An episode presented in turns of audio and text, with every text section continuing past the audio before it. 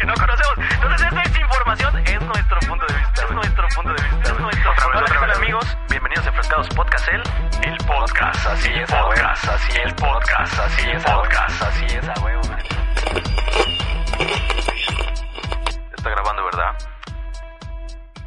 ¿Tienes un intro o algo? ¿Tienes un intro o algo?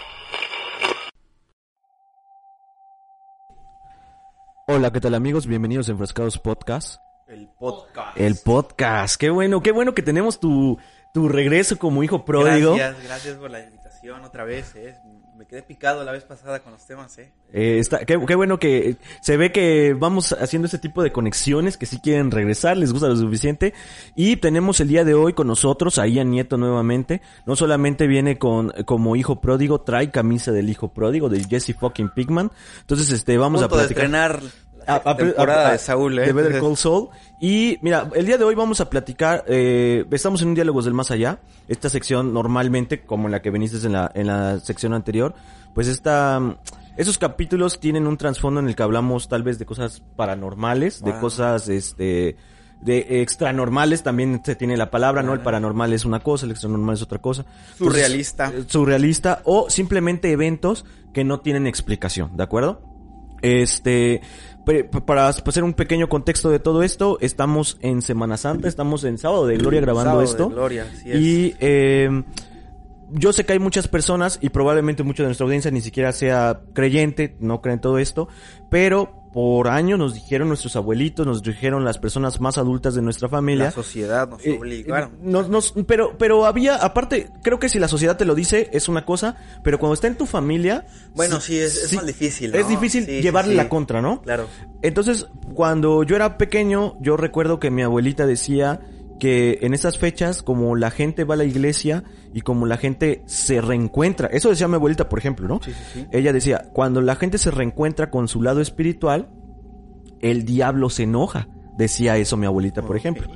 Entonces, así como sucedían este tipo de situaciones, eh, y hay leyendas de que, por ejemplo, el diablo eh, arremete contra eh, la espiritualidad que la gente se va uniendo, hay muchas historias, y de esto este, este capítulo, de cuando la gente está orando o está en un lugar sagrado, como puede ser un templo, una iglesia, y en el cual, a través de la adoración, la oración o la búsqueda de algo espiritual, suceden cosas que van con lo contrario, ¿no? Por ahí creo que todos saben de estas misas de sanación. Y vamos a ir metiéndonos en toda esta, en toda esta mitología. Eh, no trato de ser respetuoso, le llamo mitología porque hay gente que cree en ello Claro, y gente sí. que no.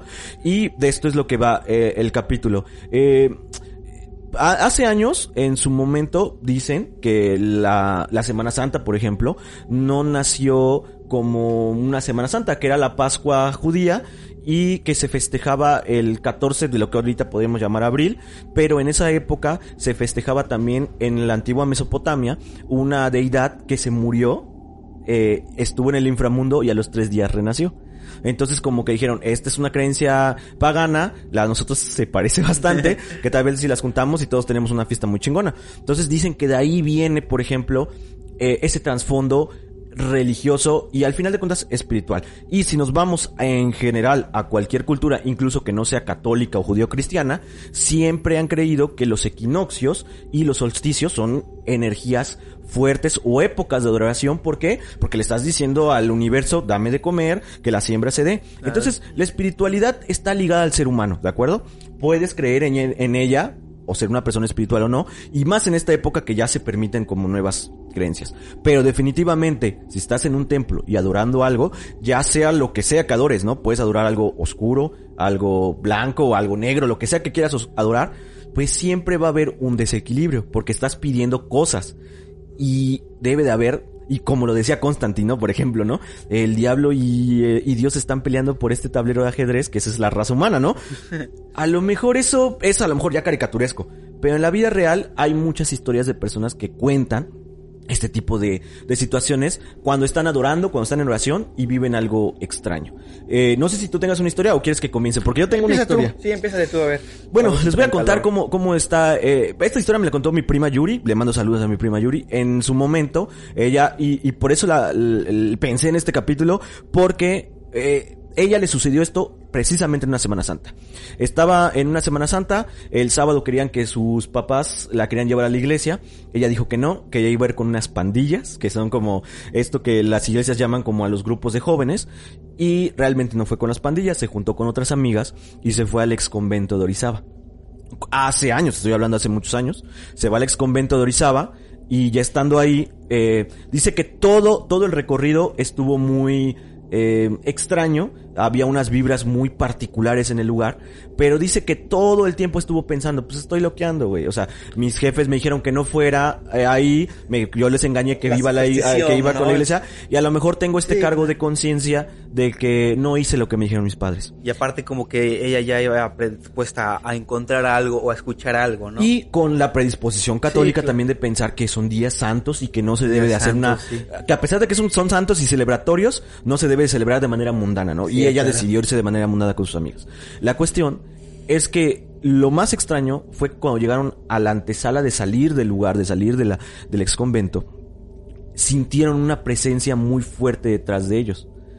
Entonces dice que cuando giraron y mientras iban saliendo, vieron al fondo una persona. Entonces dice que cada, cada una, sin decirse sus amigas entre ellas, hay un güey ahí atrás, como que se quedaron como de, vimos algo. Pero dice que se sintieron muy, muy extrañas, siguieron haciendo su día y ya durante la tarde alguna rompió el hielo y dijeron, dijo, no sé ustedes, pero cuando yo iba a salir del ex convento, eh, vi una persona y la describió. Vi una persona alta, de tez oscura, eh, cabello muy oscuro, pero sus ojos no eran visibles, pero eh, se veía como, como si alrededor tuviera un aura como de fuego. Y ya, o sea, se les reventó la tacha y otra dijo, yo vi algo similar, pero no le vi pies. Y ya otra persona dijo, yo vi que tenía una máscara como de hierro. Ajá. Entonces como que dijeron cada uno, pero al final acabaron teniendo como una percepción diferente de, de esa situación. ¿no? En, que, en que vieron algo. Una presencia. Y cada uno le dio su interpretación. Sí, claro. Y ahí comienza el tema. Eh, era una persona que a lo mejor se quedó al fondo y ya con todo este cargo de conciencia vieron algo o no. Eh, todo este tipo de situaciones suceden, yo creo también, como dices tú, a lo mejor por una predisposición a que creemos que existe algo más allá. Pero a lo largo de tu vida te van contando personas, historias en las que parece que sí, sí existe algo algo más allá algo más allá y, ahorita que tú tocas el tema de, del ex convento justo en el año 2020 cuando estaba este, en su apogeo la, la pandemia eh, mis amigos de Historias Inmortales, a los que les mando un saludo, eh, nos invitaron a hacer un recorrido nocturno al ex convento. Yo me acuerdo que fui con mis padres y con otro grupo de, personas que también eran fanáticos de, son fanáticos de, ese, sus proyectos. Y fíjate que, que en ese entonces nosotros coincidimos con un grupo externo que iba aparte del municipio. Entonces nosotros tuvimos la fortuna de haber entrado mucho antes que ellos. Entonces teníamos el convento solo para nosotros. Éramos, que será? Unos, unos unas 10, 12 personas aproximadamente. Y, y en ese, en ese lapso de, ir caminando por los pasillos, y eso es una vivencia que yo, yo comparto con mi, con mi mamá, ella iba conmigo, íbamos hasta el frente con, con Emanuel de la llave y Janet, que es la pareja que se, que se dedica a esto, y en uno de los pasillos hasta el fondo vimos y escuchamos claramente como una de las portezuelas se abrieron y se azotaron. Entonces, en ese momento quedamos sorprendidos y emocionados porque dijimos, ¿vieron? Vieron y atrás de nosotros iban más personas y aparte los, los, anfitriones. Y, nos quedamos de que, wow, o sea, fue, pudo haber sido el viento, tal vez alguien más que nos está haciendo una broma. Había muchas, este... Explicaciones, Explicaciones, sí, le tratamos de dar la explicación. Después de eso nos llevaron al famoso, a la famosa habitación donde supuestamente hubo un exorcismo. No sé si alguien de aquí ha, conocido esa famosa. Bueno, pues eh, entramos y es que será un, un cuarto de, de 5 por 5 aproximadamente. Y en las paredes estaban los rasguños. O sea, nos dijeron, ¿sabes qué? Aquí están, incluso puedes ver hasta arriba, lo más alto, en donde es casi imposible que alguien llegue puedes ver los rasguños, ¿no? Entonces ahí está donde las personas... Y lo mismo, ¿no? Está esa, esa disposición de creer o no creer o dudar, ¿no? Después de eso, ya cuando eh, se, se, involucró el grupo externo del, del, municipio, a nosotros nos apartaron a la antesala ya para salir de, del ex convento. Y resulta que estábamos esperando a que la gente se tomara fotos, a que eh, compartiera teléfonos y demás. Y en una de esas un señor nos dice, yo acabo de ver en uno de los pasillos cómo un monje pasó. él, él, lo describió como un monje. Sí, sí, sí. Y, y, y dijo, lo primero que, que, él dijo fue, me están jugando una broma, uh -huh. a lo mejor alguien del municipio, está, no sé. El caso es que pasó y demás, y lo describió, y el señor no, no parecía ser una persona que, que anduviese contando chistes, ni sobre todo una persona burlándose de, uh -huh. de, ese, del entorno, ¿no? Que, en el que estábamos nosotros, ¿no? Entonces el señor aseguró que sí, que había visto un, una persona con una, una túnica que pasó por largo, se asomó y, y no, no vio a nadie más. Ahora, Entonces, esto sí está como que extraño. Se supone que un exconvento es una casa santa, ¿no? Las mujeres que viven ahí eh, están casadas con Dios, ¿de acuerdo? Sí.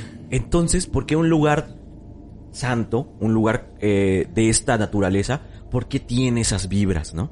Eh, dicen, por ejemplo, hay unas sinagogas en, en, en, este, en Medio Oriente, bueno, donde, donde se cree el, en, en, el judaísmo. India, ¿no? uh -huh. hay sinagogas que en estas fechas los santuarios donde ellos se purifican, que son como unas especies, no, no de piscinas, sino más bien como de pequeñas, eh, como si fueran unos jacuzzis, pero arcaicos obviamente, donde se metían a purificarse, eh, en estas fechas pega la luz sobre esa parte.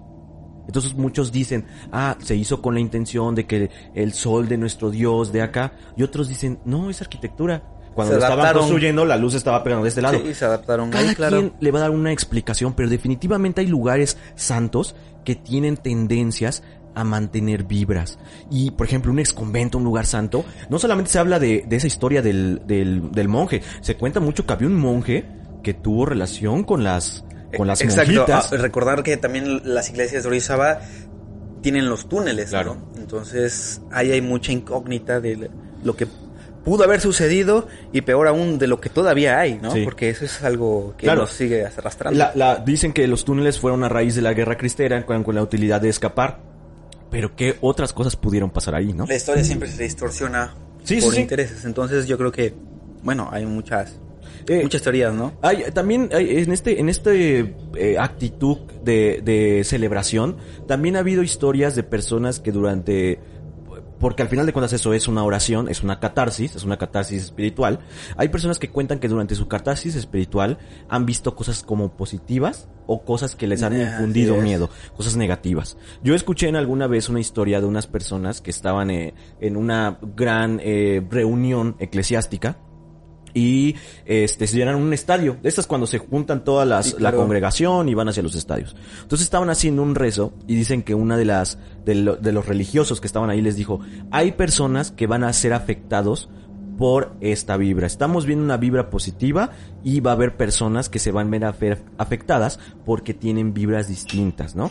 Claro, con sus palabras. Ellos probablemente habrán dicho existen demonios, ¿no? No sé sí. cómo lo habrán explicado. Ángeles. Ángeles y demonios, ¿no? La eterna lucha por el bien y el mal. Entonces, ¿qué es lo que me conta esta persona? Que al momento, cuando sucedió, eh, comenzaron a haber ataques eh, como, como personas que estaban teniendo epilepsias, por ejemplo, ¿no? Mi chica alguna vez me contó que ella también fue a una reunión de estas y en un momento, cuando estaban en plena oración, comenzó a llover. Comenzó a llover y que, que ellos se quedaron así como de, eh, parece una casualidad, pero es una casualidad extraña. Sí, sí, y sí. que cuando salieron, todo alrededor completamente seco. Como si solamente hubiera Hubiera ll- llovido ahí en mismo. ese espacio, en ese lugar. Estamos de vuelta, amiguitos. Y tuvimos una aparición, una aparición muy afortunada. Así que, Lida, ¿cómo estás, Lida? Bien, no sé, sentí que el tema estaba interesante y dije, pues voy a jalar a ver qué onda. Y- Bueno, La llamamos con la mente, la llamamos con este... Con, llegaste justo a tiempo. Exactamente. Este, estábamos platicando como, como eh, le estábamos diciendo, ¿no? Al inicio del programa, de cómo toda, toda carga o cada eh, creencia espiritual también tiene su contraparte, ¿no? En general todo tiene su contraparte, se busca un balance en el, en el, en el universo, ¿no? Por así decirlo. Lo platicábamos al inicio, este, antes de comenzar a grabar, lo platicaba con Ian, de que, por ejemplo, existen las, las creencias Lovecraftianas, donde dicen, no, a los dioses les valemos madres, ellos no tienen ninguna, ningún tipo de brújula moral, y ellos existen, viajan a través del tiempo, les damos igual, pueden acabar o iniciar mundos. Pero para todo otro tipo de creencias sí existe la idea de un balance, la idea de, no sé si del bien o el mal, ¿no? Porque creo que eso ya sería ponernos muy moralinos, ¿no? Y decir, existe lo negro y existe lo blanco, ¿no? No creo que se ponga en una escala de grises tan fácil, ¿no? Existe al final de cuentas un relativismo también.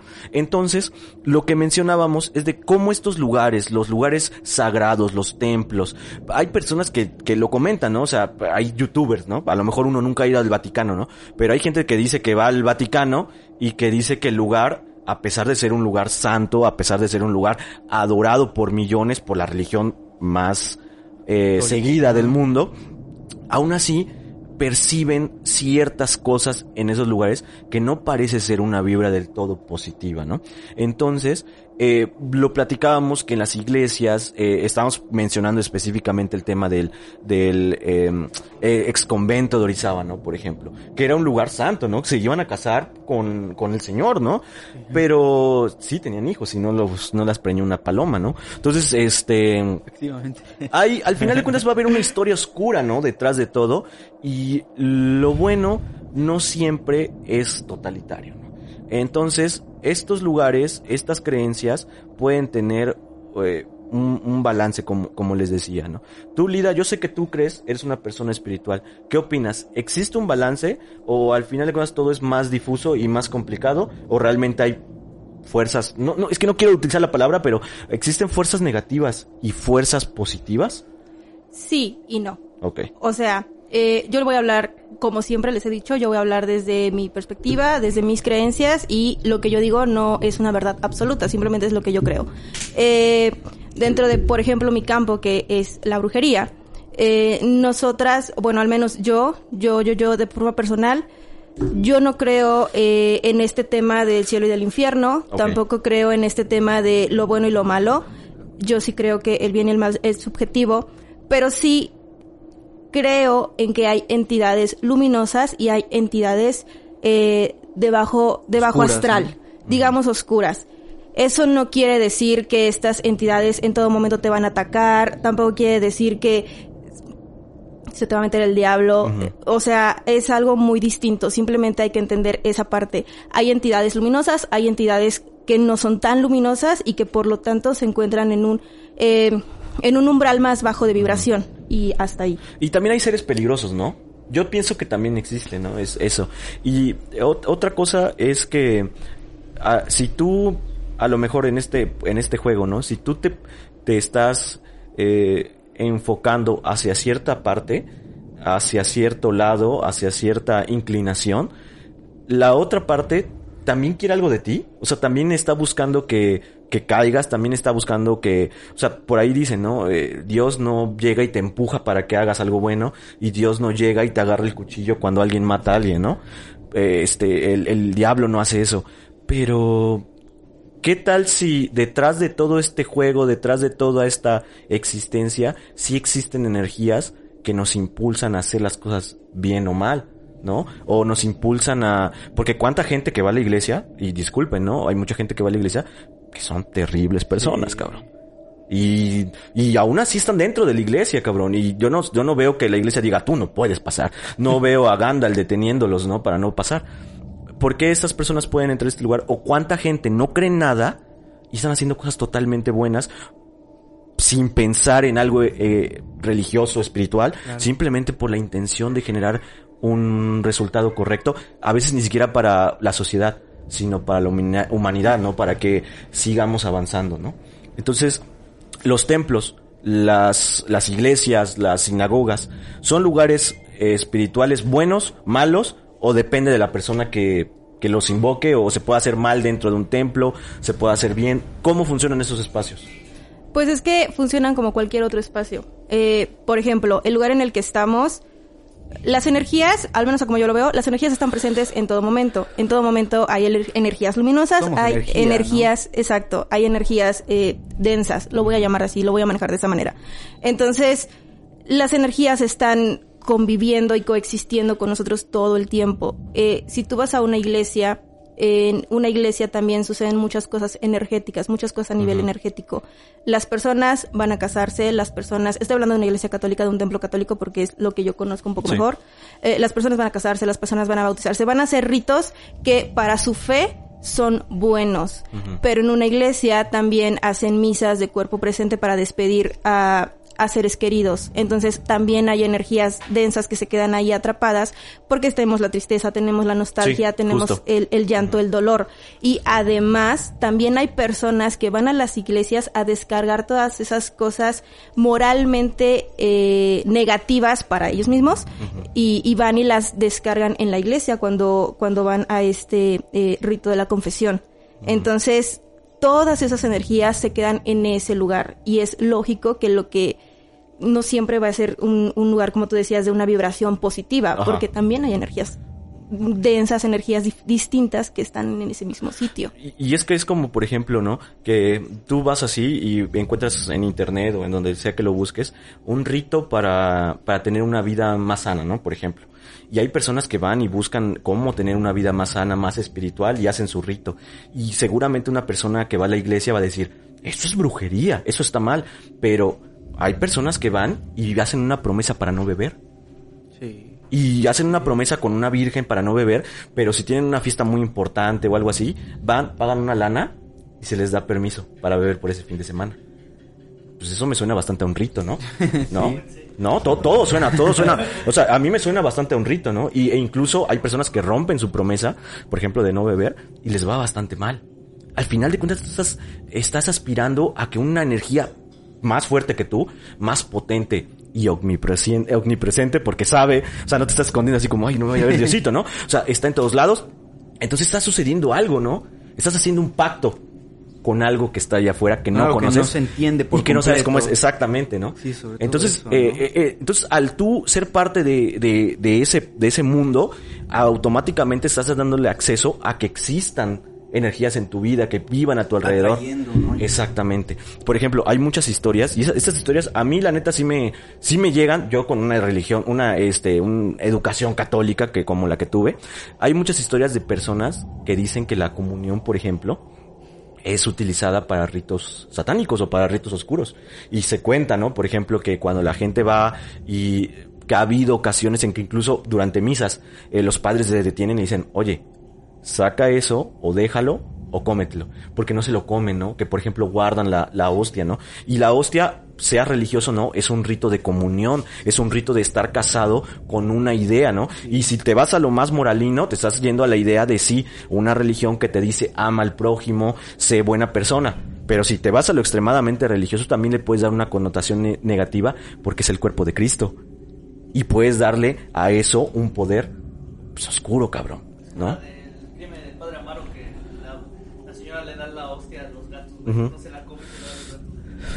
Y, y es que todo este folclore, todo este folclore existe, ¿no? Existe, ¿no? En todos lados, ¿no? Existe en todos lados esta idea, te digo nuevamente, a lo mejor no, no quiero pensar que es una idea pobre porque así nos lo enseñaron, ¿no? Pero esta idea de que existe lo bueno y lo malo, no hay otra paleta de colores entre lo que estás haciendo, ¿no? Y hay personas, por ejemplo, que practican yoga y la, el yoga es como de conexión con el universo y eso no está bien visto por la religión, por ejemplo, ¿no? Entonces, ¿qué tipo de, de personalidad o qué tipo de, de postura debes de tomar al momento de ir a un templo, de ir a una iglesia? Porque hay personas que creen en otras cosas, ¿no? Hay personas que tienen su, su este cartel de BTS, ¿no? En su cuarto. Eso es adorar a otra persona. Y, y la religión dice, no adorarás a otros dioses, ¿no? Y hay otras religiones que creen en un chingo de dioses, son politeístas.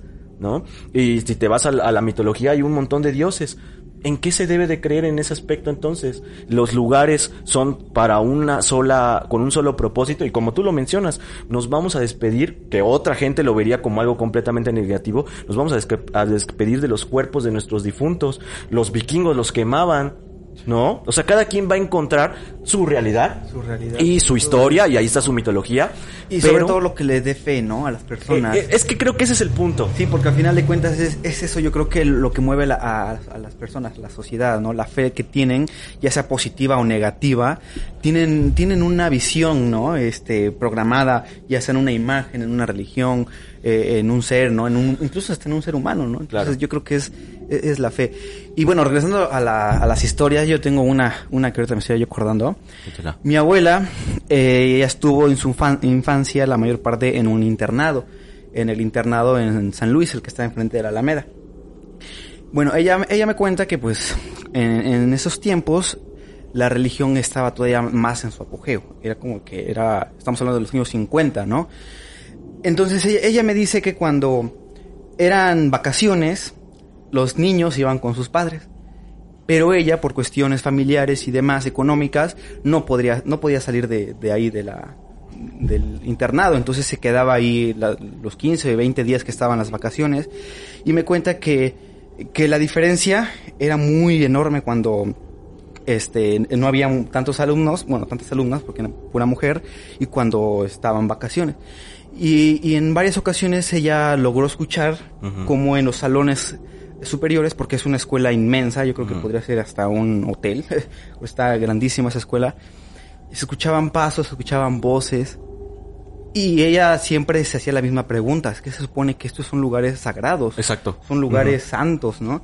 Y, y ella era, era de que no nada más ella y, y sus amigas, sino también la- las, las madres o este los, los profesores Percibían. percibían que ahí este escuchaba el piano, escuchaban pasos, escuchaban que alguien sollozaba, o sea, había energía ahí. Entonces es algo que, que hasta la fecha ella lo recuerda con vividez, o sea, sin problema. Entonces como que dices, wow, ¿no? O sea, todo lo que no, no sabemos que hay ahí y no entendemos, ¿no? Sí. Paso. Sí, no, y por ejemplo, eh, en, en otra otra de esas eh, parte de la mitología nuevamente no no es por ofender, pero es con la intención de la gente que no cree específicamente en eso, pero otra parte de la mitología religiosa es cuando se habla de las misas de sanación, ¿no? Que por ejemplo hay personas que tienen cosas internas, eh, asuntos, ¿no? Que tratar espirituales internos y que a veces son asuntos nuevamente a lo mejor utilizando la palabra que decía Lida, no negativos, pero sí actitudes o, o asuntos espirituales densos, ¿no? Que no son del todo positivos para, para el ser que lo habita, ¿no? Entonces van a buscar la liberación de estos, ¿no? De estos, de estos males que la quejan, de estas energías que se apropian de ellos. Y son lugares en los que, o sea, hay por aquí en Veracruz, hay muchos, hay una, una iglesia en específico, no sé dónde es el pueblo, que se menciona mucho, que incluso toda la Semana Santa o en otros, en otras fechas también, llegan personas de todos lados a hacer misas de sanación ahí, porque al parecer hay, hay fuerzas en esa iglesia realmente eh, Poderosas. poderosas que permiten que esas personas entren en el catarsis para liberarse de estas cosas que tienen que tienen dentro y si existe esta energía en un templo no debería de permitirle al ser humano no hacer nada de nada malo dentro ¿por qué se les permite que sucedan cosas malas ahí? Yo, yo tengo esa duda, ¿no? A lo mejor eh, estoy mal, ¿no? Pero hay gente que puede hacer cosas malas dentro de una iglesia. Eh, Y, y de hecho, volviendo a lo mismo, lo que decías, así como hay personas que van y piden ayuda, que sean, sea un familiar, que encuentren un trabajo, yo creo que también hay gente que va a solicitar, a rogar que le vaya mal a una, a una otra persona, ¿no? que, es, que eso está, eso va Eh, en contra, Eso va en contra, va en contra de los principios de una, bueno, de lo que fomenta una religión, ¿no? Sí. Si, si por esas vamos, ¿no? Entonces, ahí es cuando me- eh, empieza la duda, ¿no? No, Va, y- ya voy a entrar. A ver, sí, dale, dale, dale una historia, dale una historia. Ya voy a entrar. Voy a hacer enojar a muchas personas. Este, los quiero mucho. Número uno, yo siempre he dicho que los católicos son brujos de closet. No, no lo puedes ver de otra manera. No voy a, no quiero utilizar la palabra todos, pero lamentablemente voy a tener que utilizar la palabra todos los Estás ritos ¿no? Católicos, todos los ritos católicos tienen un trasfondo pagano. Y todas las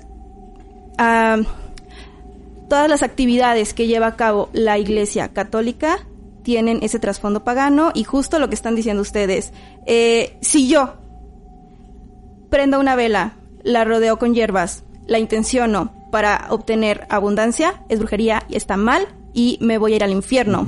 Pero si una persona católica le un prende cirio. un cirio a un santo, a la Virgen o en la misma iglesia para pedir trabajo para ello, para su familiar, entonces está bien. Dos, si yo enciendo la misma vela, pero con la intención de que le vaya mal a otra persona, entonces estoy haciendo brujería otra vez y otra vez me voy al infierno. Pero una persona sí puede llegar a la iglesia a pedirle a, a la Virgen, a un santo o a lo que sea, que a cierta persona que le está haciendo daño, que a la vecina de junto que no la quiere, este, pues se vaya de su casa, ¿no? Entonces, eh, para empezar, volvemos a meternos en el tema moral.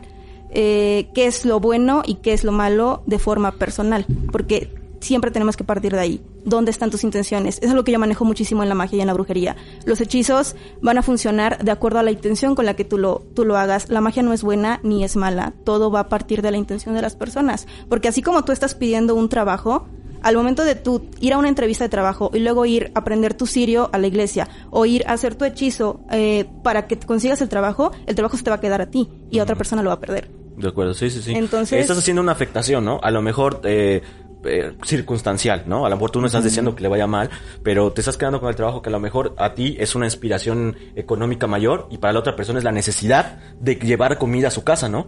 Y no estamos... pe- pe- pe- pero es que ahí comienza el tema, nuevamente yo creo, que no solamente de lo católico, de lo judío, de la religión que quieras o la creencia que sea, hacia dónde está intencionado moralmente lo que quieres hacer, ¿no?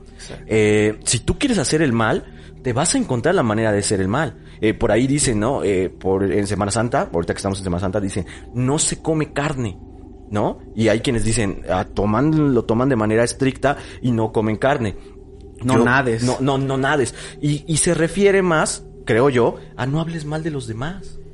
Y esa es una ley universal, no hables mal de los mal, demás. Y creo no que ese es el mensaje aire. principal, ¿no? O sea, ese es el objetivo. Mi abuelita decía que hace más daño lo que sale de la boca que lo que entra.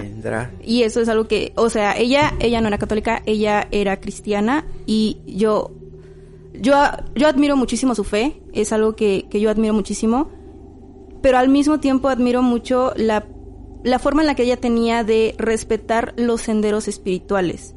Era, una cosa era su fe y otra cosa era la fe de las personas a su alrededor. Ella no se metía, no cuestionaba, no preguntaba, no nada. Y creo que así debería ser. Pues es que al final de cuentas creo que las religiones en general tienen un, un caso proselitista, ¿no? Porque eh, la religión dice, mi Dios, mi Dios, el mío, lo que tú quieras creer, mi Dios es el de verdad. Y, y lo platicábamos antes de que, de que llegaras, este, eh, Lida, platicábamos que en la antigua Mesopotamia eh, se celebraba una deidad que había muerto durante tres días había vivido en el inframundo y había resucitado. Entonces los más eh, agnósticos creen que la religión judío-cristiana in- ocupó esas fechas para poder decir, y si metemos la Pascua y la hacemos coincidir para que, pues al final creemos en lo mismo, creo que más o menos, a lo mejor el tuyo era de otra manera, pero el mío es diferente, pero los dos se murieron, a lo mejor hasta fueron cuates en el inframundo, ¿no? Es que a final de cuentas, la Semana Santa también está, como todo, como se los acabo de mencionar, está también basada en ritos eh, Paganos. paganos. Ah, en las antiguas religiones se celebraba eh, el equinoccio de primavera, ¿no? La salida del, invierno eh, se celebraba el regreso del dios Sol en el equinoccio de primavera. Esto coincide también con la temporada Aries, eh, el inicio de la, de la, de, de la rueda astrológica. Entonces, eh, si se dan cuenta, la Semana Santa es una de las únicas, bueno, es creo que la única fecha que cambia, o sea, se mueve, no es, no es justamente eh, una, una fecha exacta. Sal- Pues. salir salir y de Pisces. siempre es el primer domingo después del equinoccio de primavera, después de la, ajá, después del equinoccio de primavera. Entonces, sí. El primer domingo después del equinoccio de primavera y que coincida con la luna llena, la primera Sí. luna llena, exacto. Entonces, o sea, desde ahí ya estás entendiendo que es una fecha que se programó. Y si, la si estamos diciendo que se programó y que coincide, ya no nada más con ya no nada más con creencias paganas, no sé, estoy pensando en el pueblo celta. Eh, aquí en México las culturas Prehispánicas. prehispánicas también celebraban el equinoccio de primavera y ahora también estoy estamos hablando de, de una deidad mesopotámica, o sea, todo en bona. Y, y- y lo mencionábamos Bona, al sí. inicio, este, al final de cuentas también, eh, pues, por independientemente de que la gente creyera o no creyera, por cuestiones de vivencia, celebraban la llegada del sol porque era la época de cosechas, ¿no? Eh, y, lo mencionábamos al principio también, y por ejemplo, ya si te vas al astrológico se menciona, ¿no? Sales de Pisces, de una época de oscuridad y de frío, no porque eh, sea otra luna, sino porque se llaman temporadas, ¿no? Y el sol siempre ha sido el, dios universal, ¿no? O sea, en todas las civilizaciones siempre ha sido el, el uno. Pues es que por el sol vivimos, Por porque el sol por el, sol existe la humanidad, el sol es lo que nuestra cercanía al sol es lo que nos nos permitió que el ser humano sobreviviera en este en este vacío llamado universo, sí. ¿no? Entonces, eh, este ese pedo existe en todos lados. Y, por ejemplo, lo- mencionaba lo de los celtas, ¿no?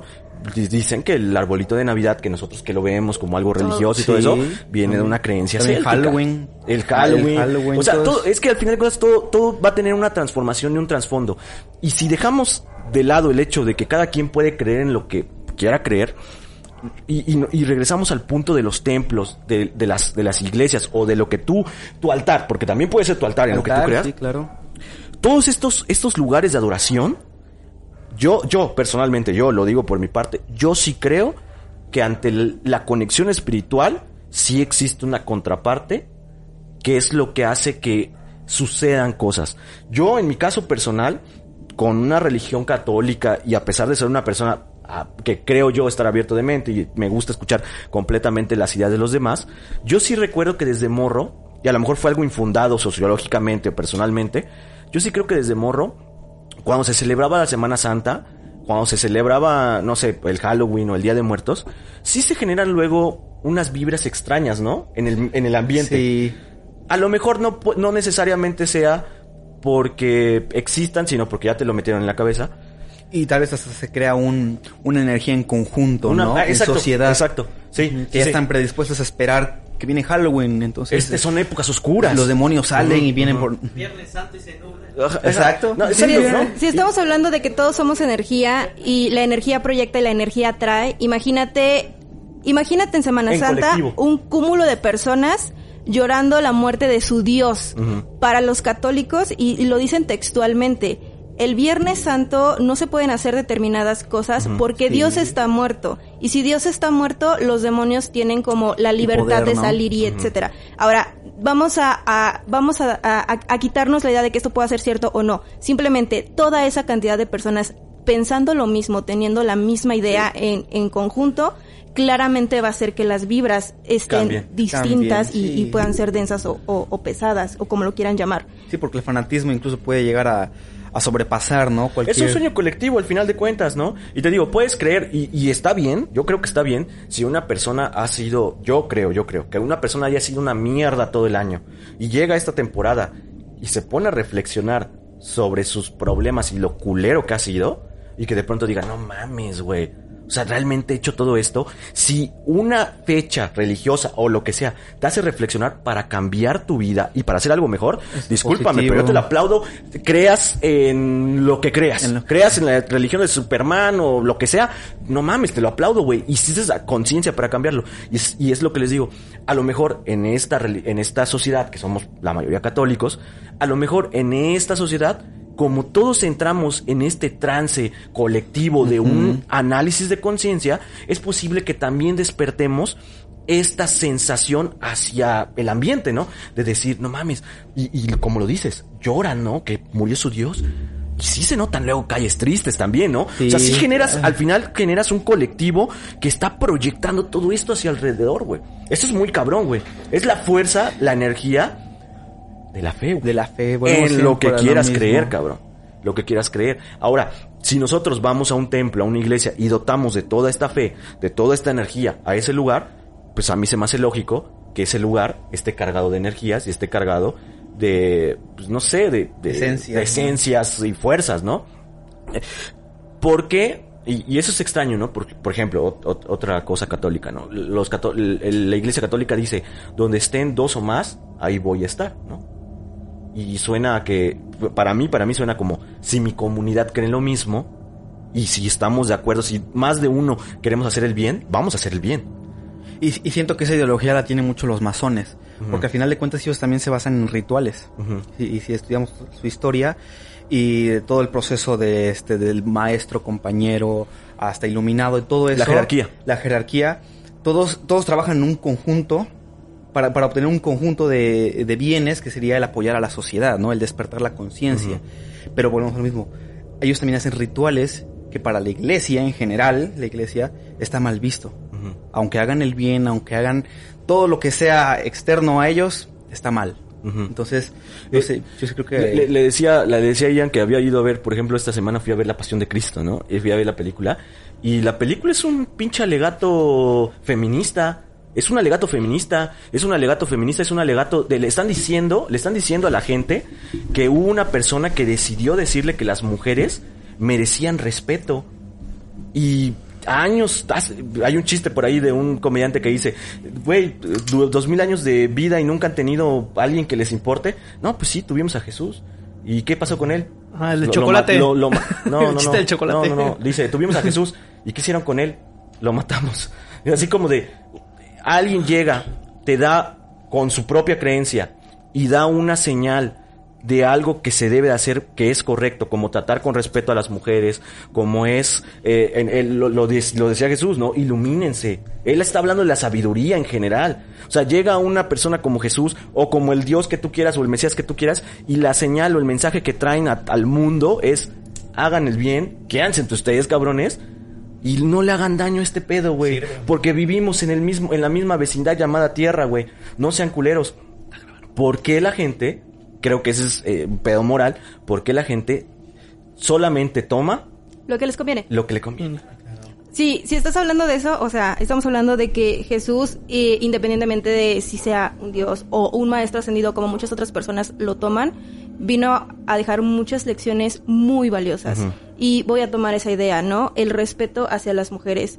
Eh, durante toda la historia, la Biblia, películas, lo que quieran, se ha presentado a María Magdalena como una prostituta y yo nunca vi a Jesús deci- decirle eh, que se alejara de él o que La rechazaron, ¿no? o que le, le esta- la estaban golpeando por lo que era, por cómo se vestía, ¿no? X.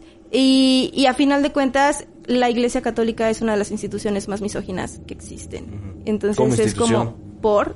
Yo siempre lo he dicho, yo, yo le tengo mucho respeto a todas las religiones porque yo las considero caminos espirituales. A las religiones les tengo mucho respeto, pero a la Iglesia Católica como institución, no. Porque es una es una institución que mata por matar. Y, y que no se nos olvide esa parte, que no se nos olvide toda la misoginia que ha generado y, y el daño que ha Que, hecho. que no, final no- que no creo que solamente la, la iglesia católica, ¿no? O sea, La- las, la, la constitución de la iglesia en general, pues, como, como lo mencionaba, ya, existe una, es, es, es católico. Sí. Eh, a lo que voy es que la, la misma jerarquía, ¿no? Pues, de- de- dicen por ahí, ¿no? Los, los islámicos pueden tener las morras que quieran y tratarlas como ellos quieran. Y, y su Dios era un Dios que creía en el bienestar, en la limpieza. Y ellos, por ejemplo, se la- si nos ven a nosotros, ellos dicen, pinches puercos, nosotros nos bañamos dos veces al día. Pero ese baño, ese baño religioso se, se refería a la limpieza espiritual. A la limpieza yo no, alma, yo no ¿no? veo a un cabrón siendo muy espiritual con 100 esposas tratándolas de la verga y teniendo unas pinches esclavas sexuales. Yo no lo veo religioso. A lo mejor alguien me diga, no, estás en lo correcto, ¿no? A lo mejor. Y te saca una bomba, ¿no? No, no, no, no, ese es un comentario. de- de- al final de cuentas, ellos creen en esas madres y, y van a que son extremistas, por eso son yihadistas, ellos no son islámicos, güey, son Ah, sí, yihadistas. otra mentalidad. Es otra mentalidad. Que también ha tenido, como en su caso, grupos religiosos sectarios Sí, que todavía bien, se van sí. más allá. El Heaven's Gate era un grupo sectario que pertenecía a una religión establecida y que eran todavía más extremos y que se separaron porque ellos eran más extremos y todavía querían algo más, algo más, algo más. Y siempre en la búsqueda del poder, siempre en la búsqueda. Y es ahí donde se corrompe la religión porque ya no queda, ya no es una un, un camino espiritual y filosófico y de, de bienestar, es un camino de quién es más fuerte, quién es más cabrón, quién tiene más. Y por eso las jerarquías existe un papa porque el papa es el único que puede hablar con Dios. Güey, pues yo tengo muchas cosas que reclamarle al Papa, ¿no? ¿Por qué nomás, o sea, ¿sabes? Y hay personas que van y se persinan en la religión y el templo que sea, pero son unos pinches misógenos, le faltan al respeto a las mujeres y los veo poniendo pendejadas en su pinche Facebook y ahí ese es el problema, güey. Es un tema moral porque aún así se los aplaudimos, güey. Y eso, eso es donde se corrompe todo este mensaje que creo que es el de todos, güey, en lo que creas. El mensaje es, sé buen pedo con el de al lado, culero. Sé buen pedo con el de al lado. No hagas daño, güey. No hagas lo que tú quisieras. No, que no te pasara a ti, güey. Pero somos unos hijos de su puta madre, güey. Y creo que ahí también se responde la pregunta, ¿no? Del por qué en un lugar que debería ser sagrado suceden cosas extrañas. Pues es que es la vibra, o sea, la gente que entra ahí, no toda la gente es, es Pura. una, una, una, Sí. Una persona pura o una persona con una fe inquebrantable y tampoco una fe que, si nos vamos otra vez a religiones, la- las religiones tienen, eh, pues sus reglas. Y si no estás cumpliendo con sus reglas, entonces creo que ahí ya no hay concordancia y aún así estás entrando al templo y según según los parámetros espirituales, pues lo estarías manchando, ¿no? Entonces, otra vez, todas tus energías, toda tu mala vibra, toda tu culerada, entra al templo y se queda ahí. Y es como de, ¿cómo quieres? Lo ponemos fácil. Ah, otra vez, templos católicos, sabemos, porque no es, no es algo que no se sepa, sabemos que hay que hay sacerdotes culeros. Pedrastas. Y hay sacerdotes que hacen cosas muy ojetes. Y luego van y se paran en el altar y, y, y pro- profesan algo que no son para empezar. Y aparte de todo, tienen esa ah, hipocresía de conectarse con lo divino. Claro que va a quedar ahí una energía, Es el claro que lo va a quedar. mueve. ¿Qué es lo que Claro mueve que toda va a estar ahí. institución? Es lo que mueve toda institución. Por eso tenemos un pendejo, güey. No el, nuestro actual presidente, obviamente, sino otro pendejo que tuvimos en algún momento que se paraba y era un pendejo y hacía todo, todo lo contrario que él decía que era lo correcto.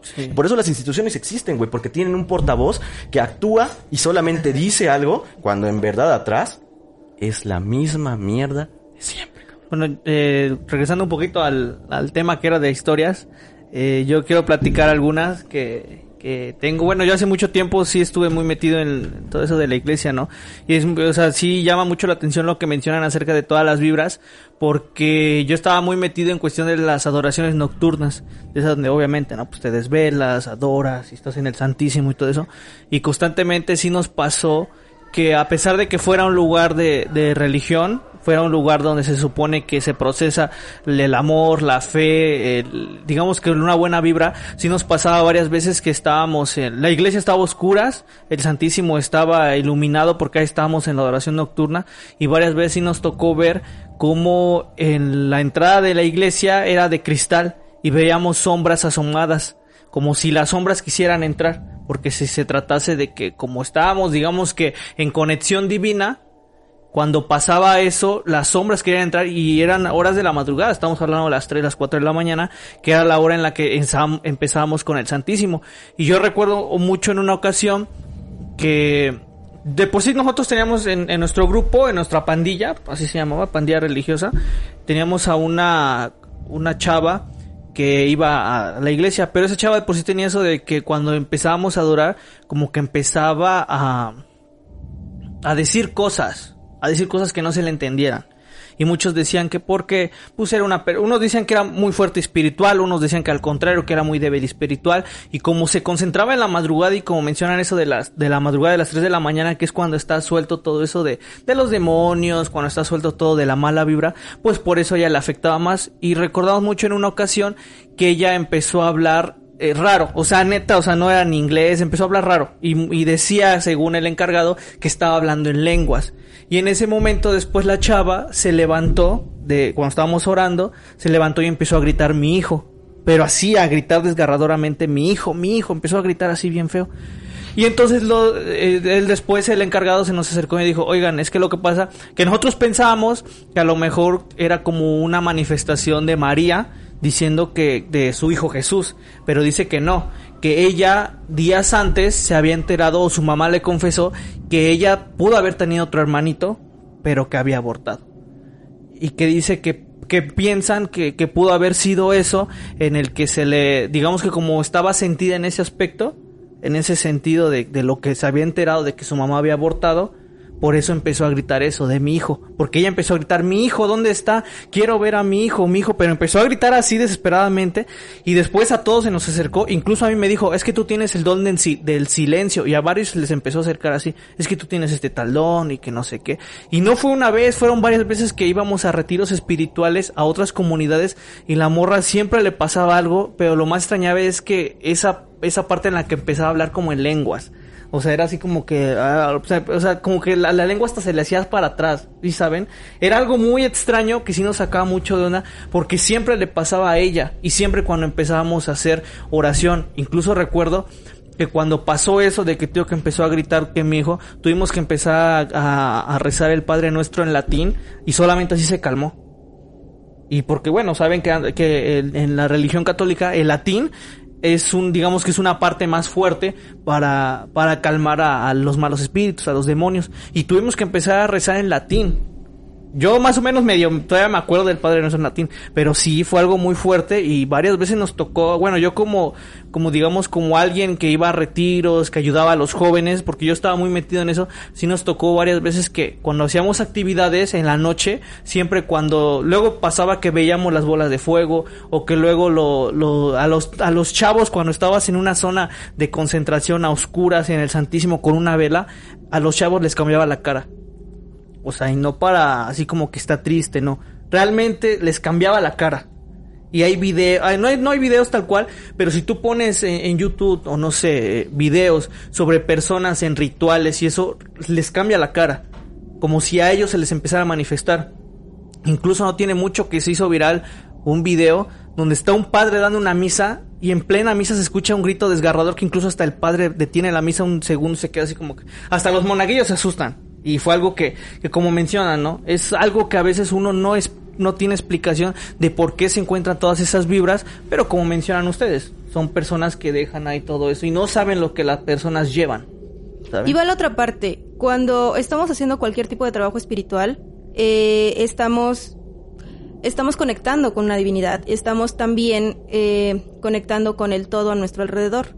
Y por otro lado, eh, dentro de la espiritualidad, por ejemplo, dentro de la brujería, dentro de la meditación, dentro del yoga, se habla mucho de eh, enraizarte antes de eh, iniciar con cualquier trabajo espiritual. ¿Qué significa enraizarte? Mantener tu energía eh, enraizada, se le llama enraizar porque te vas a sostener con tu propia energía. ¿Por qué? Porque cuando estás trabajando con energía todo se vuelve más volátil. Entonces, incluso cuando estás en misa, eh, cuando estás en un retiro espiritual, obviamente estás teniendo esa conexión, obviamente hay ahí una energía no solamente a tu alrededor, sino también la tuya está trabajando. Y eso también nos puede llevar a muchos estados de conciencia, de conciencia alterada. Entonces, también ahí tendríamos que, ver qué onda. Por ejemplo, tú me comentas lo de la chica que está hablando en, lenguas. Yo, spoiler, eh, fun fact más, más bien, yo también estuve en la iglesia eh, mucho tiempo, muchos años, estuve en un grupo eh, juvenil X. Entonces, para mí, ese tipo de, actividades era claramente un demonio. O sea, un demonio está atacando. Ahorita, después de haber cambiado ciertas creencias, ahorita yo lo escucho, yo digo, mediunidad. Todas las personas tenemos un distinto nivel de mediunidad y todas las personas tenemos la capacidad de conectar con diferentes energías. Y cuando hablo de energías también hablo de entes, también hablo de espíritus, también hablo de entidades. Entonces no necesariamente era un demonio maligno y no necesariamente era algo distinto. Y luego también estoy pensando en el inconsciente, qué tanto trauma le causó el saber que su mamá había perdido un bebé.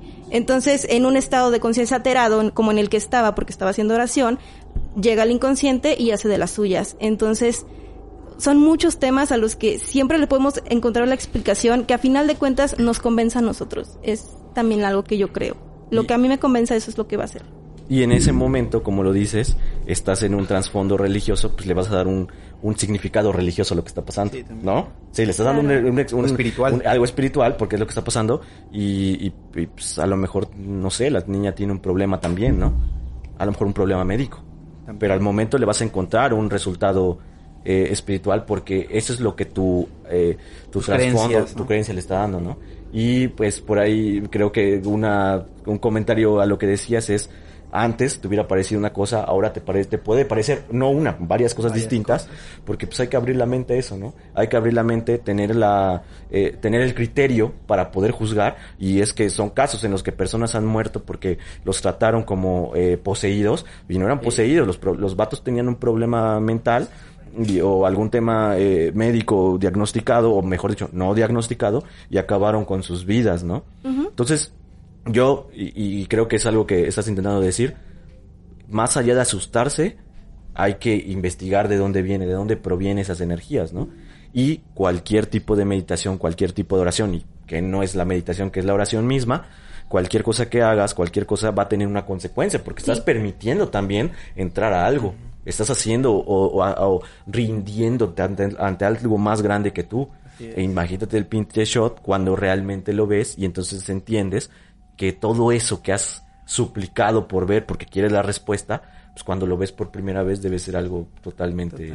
Y lo más impactante es que cuando estás haciendo un trabajo de meditación o de oración, con lo primero que conectas es con tu subconsciente. Y ahí ya, ya hay problema, porque cuando no, no conocemos el subconsciente, Sí. todo se descompone. Si no, si no sabes lo que tienes dentro, ¿cómo no te va a asustar? Sí. ¿No?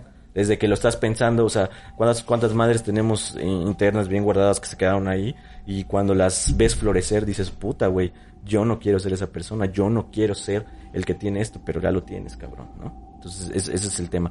Eh, como siempre, Lida, cada vez que vienes, eh, alcanzamos a ver otro tipo. Porque mira, yo soy una persona católica, güey. Yo soy una persona católica. Lida tiene eh, sus creencias. Tú, este, Ian, también tienes otras creencias. Creo que eres una persona más científica, por así decirlo. Te, te percibo como una persona más científica. Y, y ese es, creo que yo, que ahí está la gran bondad, por ejemplo, de este capítulo, que personas con creencias distintas, con pensamientos eh, diferentes, pueden sentarse, Compartir platicar ideas. y compartir ideas y llegar al fondo de este pinche juego que nadie sabe qué está pasando y poder aprender un poquito más, no de los dioses, no un poquito más de las religiones, porque hablamos de religiones, sino aprender un poquito más de uno mismo, De lo que tenemos dentro y de lo que nos afecta, que a veces creemos que no nos está afectando. Que esa es la finalidad del camino espiritual, cualquiera que sea. Claro, el camino del samurái también, chido. Este, no sé, ya llevamos bastante rato. eh, espero que pueda repetirse. Esta triada me, me, me latió. Sí, también a mí me gustó el gustó. cotorreo. Entonces, este, ojalá se pueda repetir esta triada. Venimos a Fuimos cotorrear cuatro. Eh, cu- eh, triada y dolen en los controles y en cámara. este, ahí nos va a borrar la, los pinches vendedores del día de hoy que se pasaron de madre. este, y si no, pues que ya traigan un Un patrocinador. un patrocinador, cabrón. Jabón gratis, no sé, algo, güey. de su Tortillas pinche madre, güey. Sí, unas tortillas acá. Este, y pues espero que se la hayan pasado muy chingón. Gracias por la invitación, como siempre, es un placer y me la paso toda madre. Muy, muy, Muchísimas este, gracias. Perdón por haber irrumpido así de la nada, No te pero preocupes, mira. sí, es que estaba interesante y dijo, yo tengo que estar aquí. Sí, sí, lo percibiste. Claro. Pues voy en esa dirección, a chingar a su madre. Este, el día de hoy, amiguitos, tuvimos un capítulo más de Diálogos del Más Allá. Denle like, compártanlo todo el desmadre. Doble Rodríguez detrás de los controles. Y a Nieto, este, ya comparte sus redes sociales, van a aparecer en las, en la descripción. Lida, pues ya, Lida, ya tienes tu, tu historial, este, en este, en este canal. Esperemos se vuelva a repetir. Ojalá se pueda armar algo, otro sí. cotorreo así. Y este, Flamenco Rose le mandamos saludos. Happy Jaco, eh, le mandamos saludos. Está disfrutando sus vacaciones. Que te la pases muy chingón, carnal. Y le, yo fui en mucho orejas, así que chido, sobres, cuídense. Nos vemos Nos la vemos. próxima semana. Gracias. Sobres. Ya, me largo. Gracias, Miguel. No, gracias a ustedes. Perdón.